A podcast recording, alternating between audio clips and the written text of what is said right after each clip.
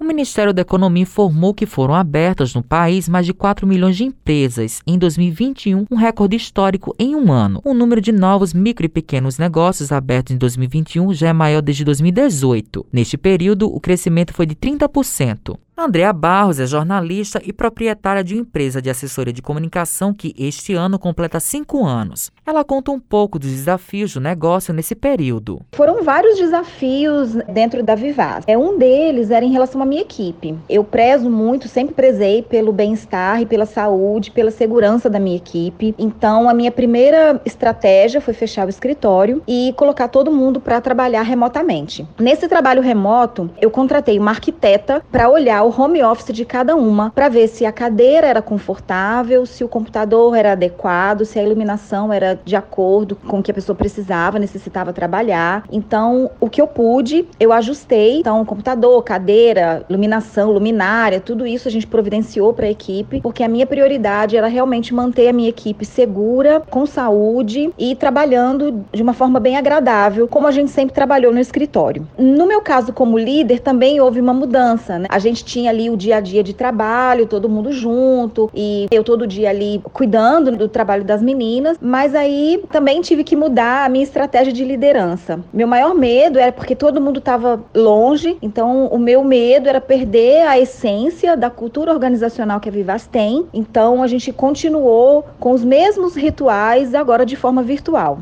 Andréa fala sobre o crescimento da empresa e suas adaptações durante esse período. A grande maioria dos nossos clientes são corporativos. Então, no período da pandemia, em que todo mundo ficou em casa, o cliente precisava se comunicar de uma forma eficiente com o cliente dele. Então, nesse momento, ele viu que a comunicação era muito importante, era fundamental. Que se ele não se comunicasse bem, de uma forma leve, empática, ele ia perder aquele cliente dele. Então, foi um período que a Vivaz trabalhou muito em relação aos eventos, a gente perdeu 100% do faturamento, mas em relação ao corporativo, a empresa aumentou muito o número de clientes pedindo a nossa ajuda como forma de pensar estrategicamente como ele deveria comunicar com o cliente dele agora de forma distante e virtual. Então a gente trabalhou muito no período da pandemia. A, a Vivaz cresceu, a gente precisou contratar mais uma pessoa para poder dar conta aí do trabalho.